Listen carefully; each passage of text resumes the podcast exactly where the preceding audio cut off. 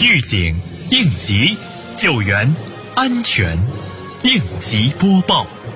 本节目由西安市应急管理局支持播出。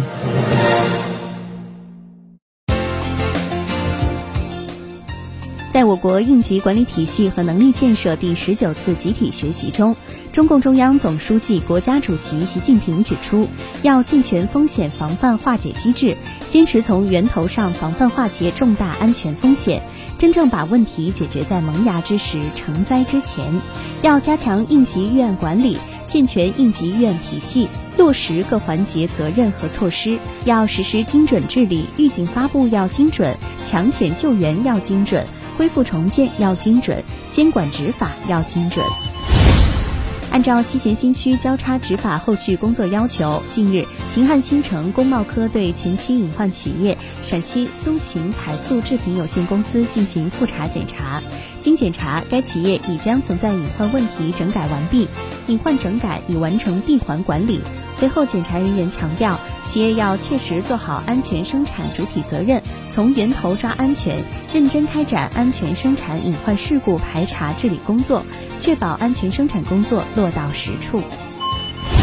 十二月二十一号，雁塔区长延补街道继续开展冬春期间城中村社区领域用电、用气、用火及取暖三电安全、消防设施器材安全通道、特种设备等内容的安全检查巡查活动。对一经发现的安全隐患问题，落实责任人严格督导整改，有效降低事故发生。通过督查排查，走检查的区域用电、用气、用火规范，消防设施器材完好有效，人员安全责任明确，暂未发现重特大安全隐患，安全形势持续稳定。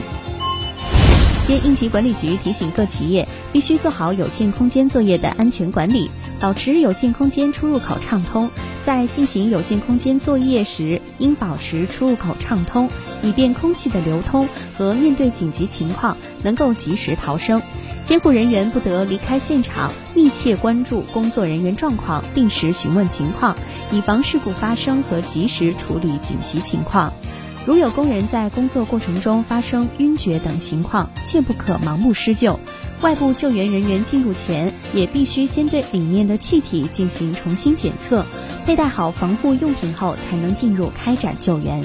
感谢收听本次应急播报，我是小陈。